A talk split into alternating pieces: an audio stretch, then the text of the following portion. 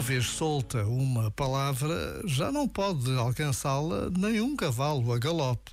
Cuidado, portanto, com o que se diz.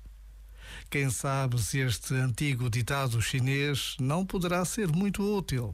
Talvez até sirva de inspiração para um bom jejum da palavra, um exercício quaresmal de abstinência de maus juízos e maledicências.